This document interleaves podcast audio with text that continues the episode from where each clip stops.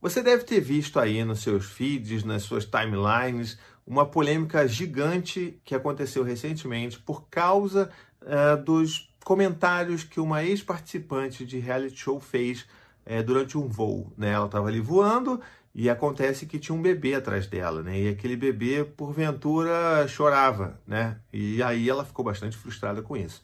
E é engraçado porque, assim, ninguém está dizendo que, que é legal ouvir choro de bebê. Eu tenho três filhos, né? Tô no meu terceiro bebê aqui e sei que incomoda bastante quando você tem que lidar com o choro de um bebê. Se incomoda quando é o seu próprio filho, imagina quando é o filho de terceiros, né? Ainda mais quando você, sei lá, não, não tem nem contato com o bebê perto de você, você não teve contato com crianças na sua vida adulta. Eu entendo isso tudo.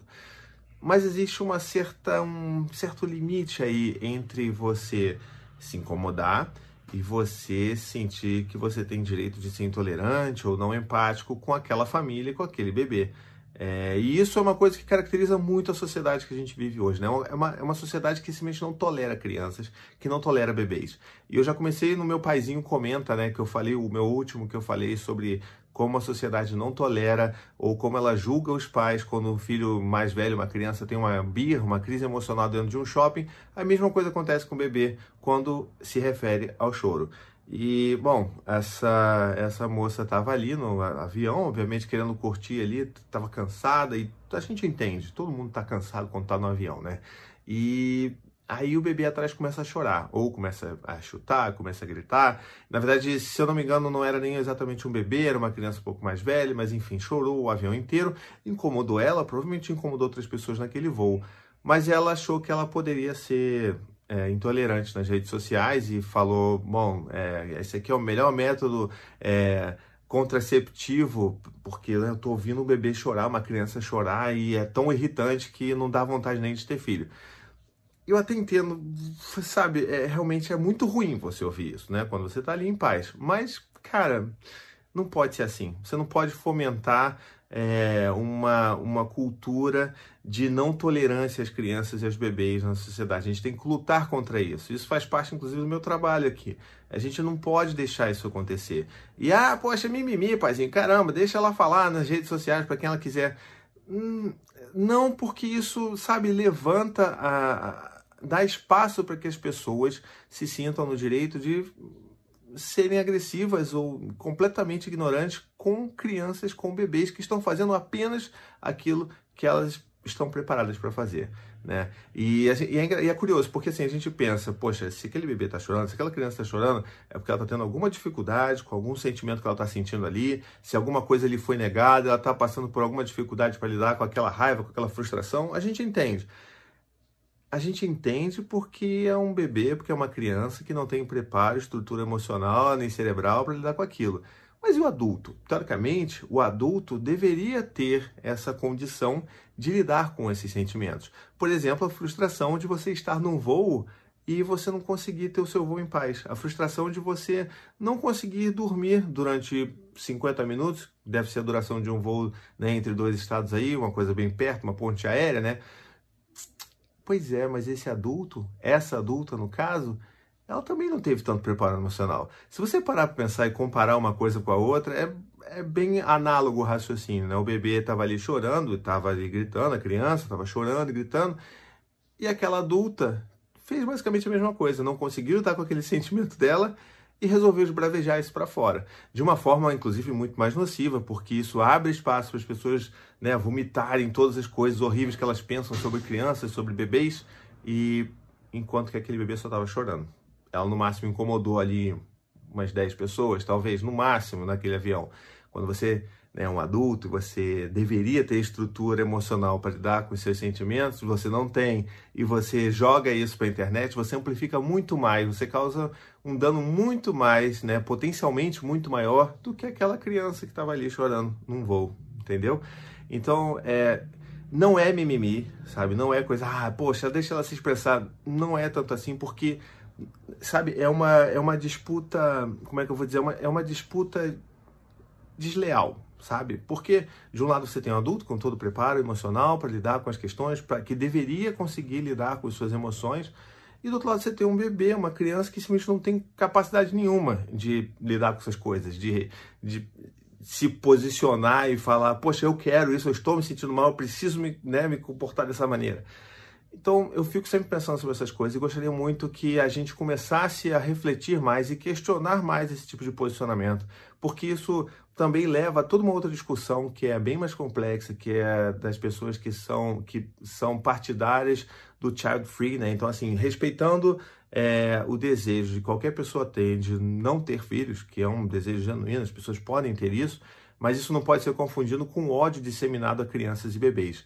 É, e sobre as mais diversas alegações. Né? Tem gente, Baixa, mas o mundo vai acabar em X anos e o mundo está uma droga, não posso, eu vou ser muito hipócrita de colocar uma criança nova nesse mundo. É, mas sabe, a gente tem que entender que o mundo, né, como um todo, a sociedade, ela vive de ciclos, ela precisa de renovações. E se a gente não acredita que os nossos filhos, que o trabalho que nós vamos fazer criando os nossos filhos não é capaz de provocar uma mudança real no mundo, que é o que eu faço com os meus filhos, que é o que eu espero que todos vocês façam que estão assistindo esse vídeo, então realmente a gente não tem futuro nenhum para acreditar. Mas é preciso acreditar na mudança que os nossos filhos vão causar no mundo para a gente poder ter um mundo melhor lá na frente. Porque a gente não vai viver para sempre, sabe? Então, não, a gente não pode ter esse tipo de pensamento de que ah, o mundo é ruim, portanto não vou trazer meus filhos para sofrerem nesse mundo. O mundo sempre teve problemas, sabe? E é justamente nas novas gerações que a gente vai depositar a nossa confiança de que eles vão poder provocar mudanças lá na frente. Então, crianças, por exemplo, como os meus filhos, como os seus filhos provavelmente, que estão sendo criados de forma empática, de forma acolhedora, de forma a entenderem melhor os seus sentimentos. Quando criança, a gente espera que lá na frente esses adultos sejam muito mais empáticos, que consigam, sabe, promover essa empatia para todo o seu redor ali, para as outras pessoas que estão ao seu redor, que não, que não, sabe, promovam discursos violentos e intolerantes e que isso sim estaria provocando mudança para um mundo melhor, sabe? Eu preciso acreditar nisso. E eu acho que todo mundo deveria acreditar nisso, precisa, na verdade, acreditar nisso, porque a base da, da, né, da melhoria da gente enquanto espécie está nas nossas crianças. Então, quando eu vejo alguém disseminando ódio, eu fico sempre muito caramba, cara, poxa, não é não, não é discurso, sabe, que você poderia fazer. Ah, não, porque eu só estou falando, não. É um negócio muito importante. E a gente tem uma sociedade que ela é, principalmente a nossa brasileira, ela é extremamente caracterizada por uma sociedade que não aceita crianças, que não tem tolerância nenhuma com crianças. E a gente vê isso aos montes aí. A gente vê aí é, adulto reclamando que não gosta de ver criança assistindo animação, porque ah, é animação que foi feita na época da minha infância, eu preciso disso. Cara, procura terapia, sabe?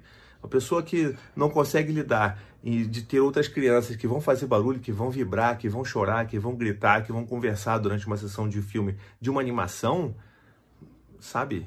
Então, assim, eu acho que a gente precisa começar a conversar sobre isso. Conversem aí nos seus cafés, nas suas rodas de conversa, entre seus amigos, nos seus grupos de WhatsApp, porque a gente precisa, de fato, ter uma ação ativa sobre é, como que a gente deve enxergar a infância de sabe de fora para dentro. A gente precisa mudar essa ideia de que crianças são ranhentas, que crianças são melequentas e que elas são sujas e que elas são barulhentas e que elas são desrespeitosas, porque elas não são. Elas são apenas apenas a esperança de uma sociedade melhor lá na frente, tá bom? Se você gostou desse vídeo, comenta aqui, é, espalha, marca seus amigos, ajuda a compartilhar e me dá esse feedback se você está gostando de ver, de me ver aqui comentando esses vídeos, é, essas, essas questões um pouco mais polêmicas, né? Essas notícias aí, essas tretas da vida. Se você está gostando de ouvir a minha visão sobre esses temas todos, deixa aqui nos comentários que eu vou querer saber. Tá legal?